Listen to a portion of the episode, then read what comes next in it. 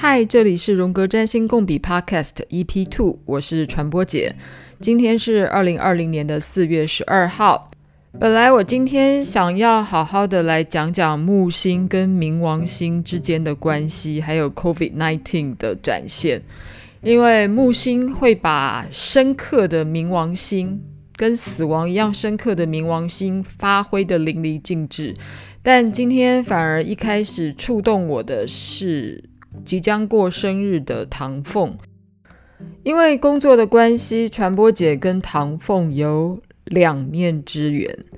第二次我跟唐凤约的时候是在行政院的办公室，那我当然是提早了一些时间到。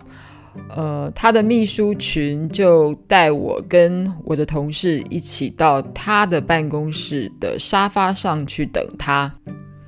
唐凤在行政院里的办公室呢，其实算是我看过很小的，意思是他的办公桌就一般长官的那种办公桌，放在靠墙的一边。然后另外一头当然就是接客的呃 L 型的大沙发，然后 L 型的大沙发中间当然有一个茶几，茶几再过一公尺吧，或一两公尺的地方就是一个顶天立地的大书柜，就是有玻璃门的大书柜。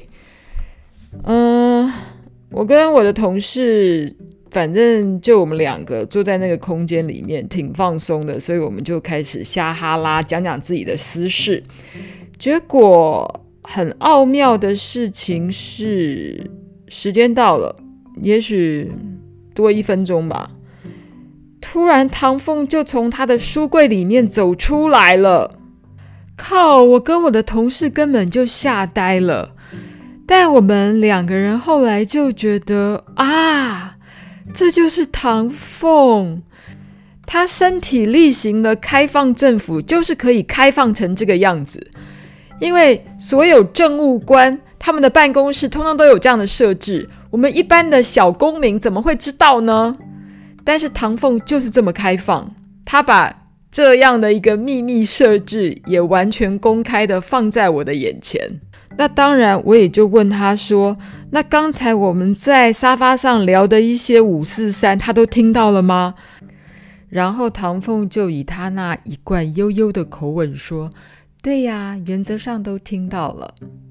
应该大家都认识唐凤，他是全球首位跨性别者部长，他自己的身份认同是跨性别女性。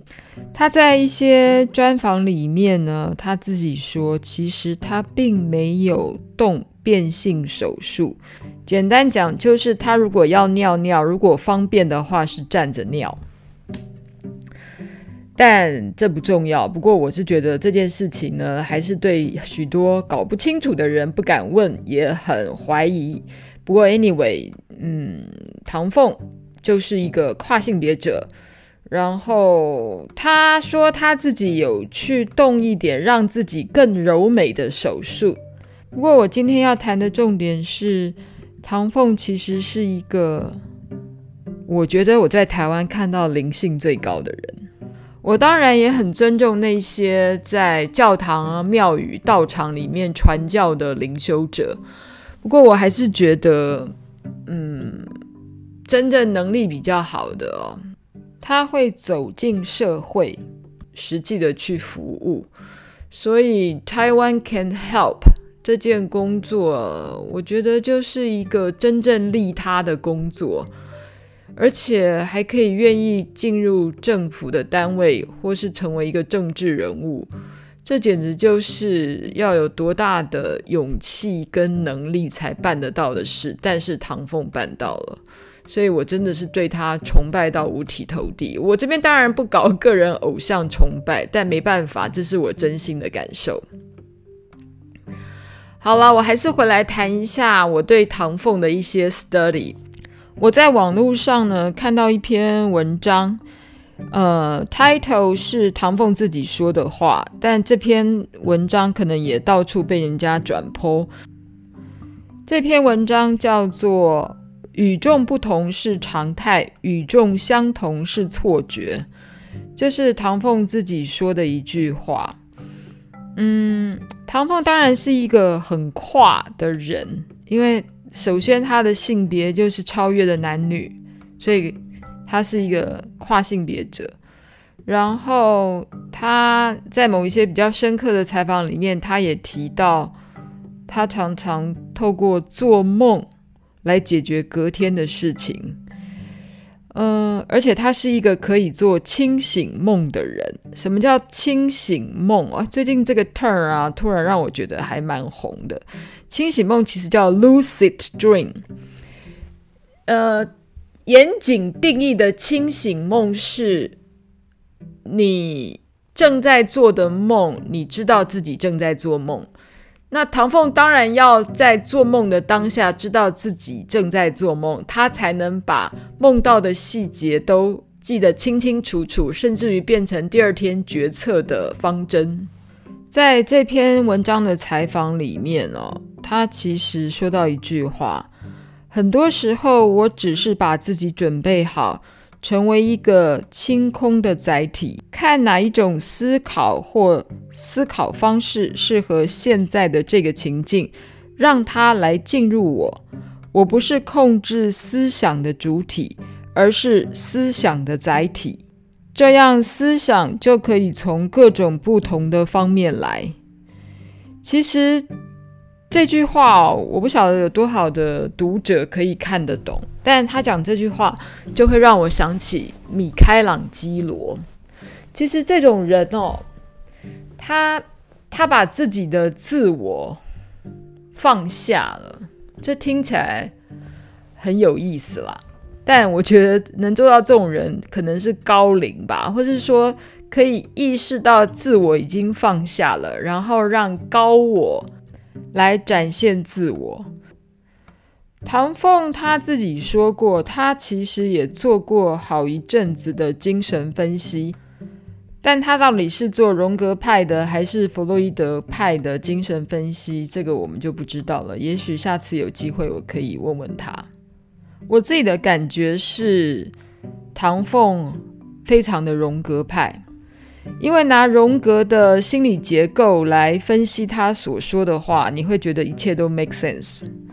荣格的心理结构里面呢，认为哈，人的人格结构由三个层次来组成，一个是意识，我们称为 ego，个人潜意识，还有集体潜意识。荣格用了一个岛哦，或你也可以说是冰山来比喻这个想法，就是一个冰山露出水面，那小小小小的部分就是你的意识。也就是 ego，就是你每天所思所想所欲望啊，然后你很清楚自己在干嘛啊，你可以知道的，那就是你的意识。至于在水面之下啦，潮来潮去，然后你所不知道的梦啊，各式各样乱七八糟的事情呢，那都叫做个人潜意识。然后在海床。就是这个岛面下的海床，甚至于是地底下的东西，那叫做集体潜意识。集体潜意识也就是所谓的我们这个人类所共存的一些记忆啊，包括世世代代的祖先啊，然后呃，人类在不同种族中间竟然还有一些共同的思维跟行为。包括我们在谈论星座的各个星座的原型故事，那些都是所谓的集体潜意识，因为是人类共通的一个象征或共通的感受。那那些感受为什么会这么巧嘞？每个民族都有个共通的感受呢？举个例子来讲好了，你看哦，太阳日这个字哦，太阳我们在星座上的符号是不是圆圈，然后里面有一点？那太阳在汉字里面就是一个象形文字啊，它就是画一个圆圈，里面有个一点，你不觉得很妙吗？就是太阳在占星学里面的符号，一个圈一点，跟汉字里面的日一个圈一点，象形符号是一模模一样样的。这件事情就是所谓的集体潜意识。那当然，他现在已经大家被大家知道了，所以他当然是集体意识，因为我们早就已经知道他了。呃白了我也要说明一下，我们当然都把这些事情给定义出来了，所以对我们现在能言论言谈的东西，其实都已经成为我们的意识，是可以 sense 到的，因为它就是我们的 conscious，就是可以知道的。但至于潜意识，什么是潜意识哦？是我们根本还不知道的，才叫做潜意识。所以潜意识里呢，又分了个人潜意识跟集体潜意识。整张星盘的符号跟解星盘这件事情的整个活动，当然就是一个非常荣格派的心灵活动，因为你要从。个人每天所意识到的生命、情绪、种种发生的事件，然后看见他的个人潜意识，乃至于集体潜意识。当然呢，从占星家的角度来看，他是从集体潜意识出发的哦。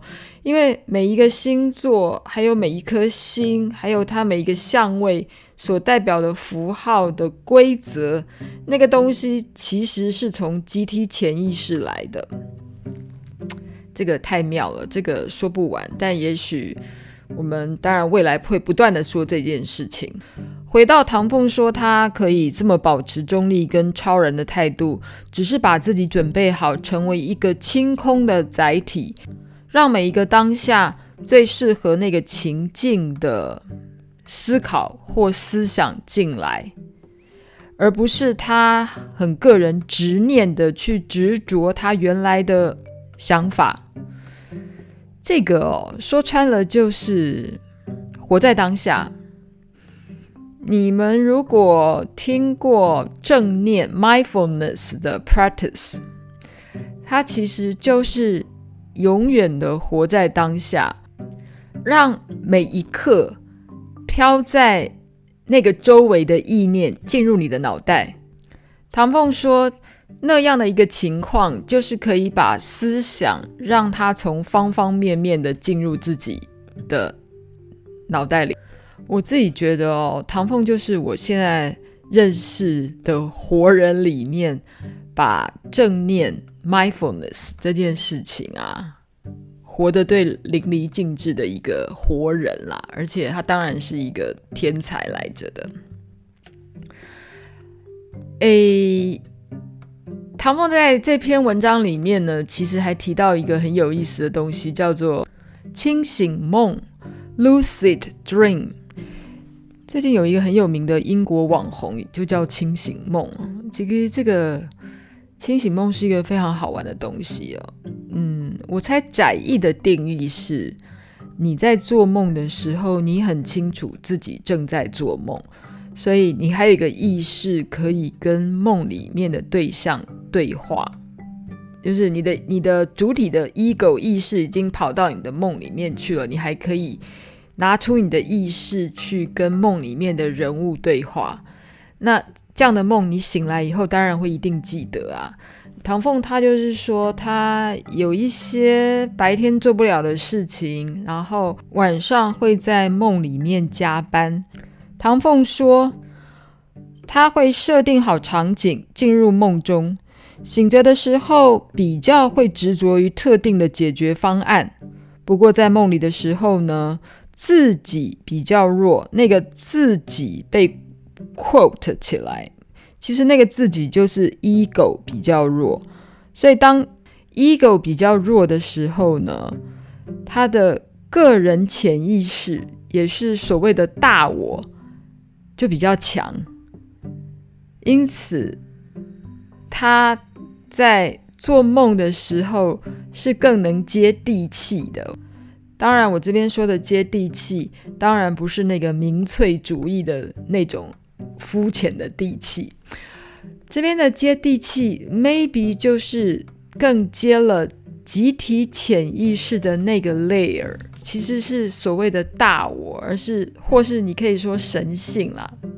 在 New Age 里面，大家喜欢把那个自己的大我 equals to 那个神性，就是宇宙的神性。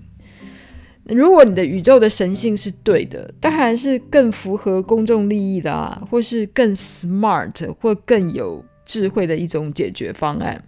我猜哦，如果真的要把唐凤的这几篇文章要真的理解的话，可能真的对于心理学啊、心理分析或是神学那个层次的呃尝试，可能要有点训练才可以理解他在讲什么。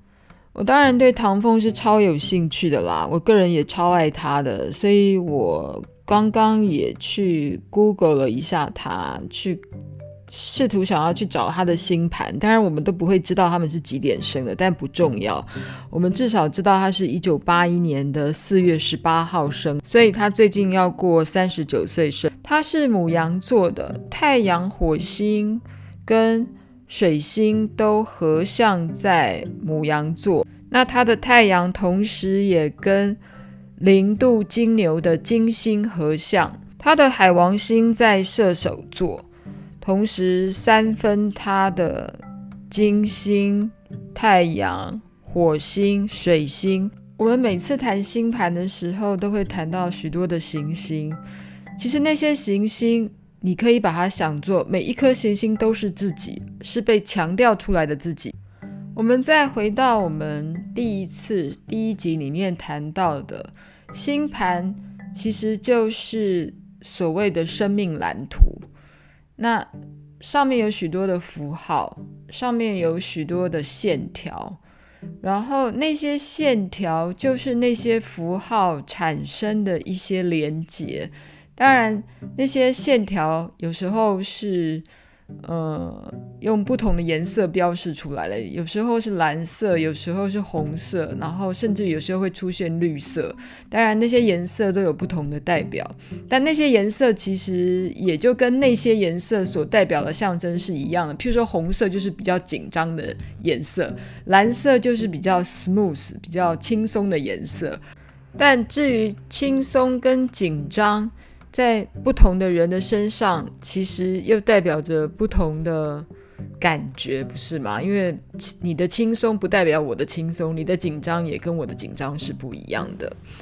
无论如何，在看星盘的时候呢，简单的来讲，你可能要认识的是每一个星座。其实星座就是人为画出来的黄道，有十二个星座，就是你每天晚上望着星空。然后以你的中心转了三百六十度转一圈，那三百六十度你就分成了十二个星座，每一个星座呢就是三十度嘛，三十乘以十二不就是三百六嘛？就是你的天空就是一圈。那在这个天穹里面有什么呢？当然就是有各式各样的行星啊，包括日月太阳九大行星。那每一颗行星。其实它又有它象征的意味啊，那个象征的意味怎么来的？不是规定的哦，那个象征的意味就是占星学啊，那个占星学里面就是充满了各式各样的集体潜意识，就是我刚才提到的每一个符号里面所代表的神话故事跟它的文化上的象征。那文化象征怎么来的？那是人类很奥妙的。这么几千年来自己发生发展出来的共通的一个原型，我还是希望从一些生活实际的例子里面，然后让大家有一点理解怎么去解读星盘。嗯，现在我来收尾一下，为什么今天要提唐凤？一来是真的他要过生日了，然后最近他太红了。然后我们又从他的星盘里面发现，他的海王星这个星的特征很强。但我说他的海王星强，不代表他其他的星不强。他也许每一个星都很强，而且活得淋漓尽致。其实天上这些星星啊，唐凤有的，我有，你也有，只是看他们的相位如何，跟他们摆在什么样的地方。导致每个人有不同的人格特质，但就算跟唐凤一模模一样样出生的人，其实这样的人，我相信在全世界跟他同时、同日、同分、同秒生的人，应该有几百人。但我告诉你哦，这几百个人命运会一样吗？当然不一样。因为每一个人活出来的层次不一样。像唐凤这种人呢，就会把他的海王星活出他的清醒梦；但有些人的海王星就会活出他的嗜酒啊，然后好赌啊、沉溺啊，然后精神分裂啊，乱七八糟。所以，杯杯，你有海王星，我也有海王星，但我们的海王星不一样的位置跟不一样的方式，还有我们个人自己的层次不一样。就会展现不一样方式的海王星。好了，我们今天要收尾了。嗯，希望你听到这集的人可以上传播姐实验室的脸书粉丝专业去留言，告诉我你的感想，或是你还想要了解什么，或是给我任何回馈，对我来讲都是无比珍贵的。感谢你，下次见。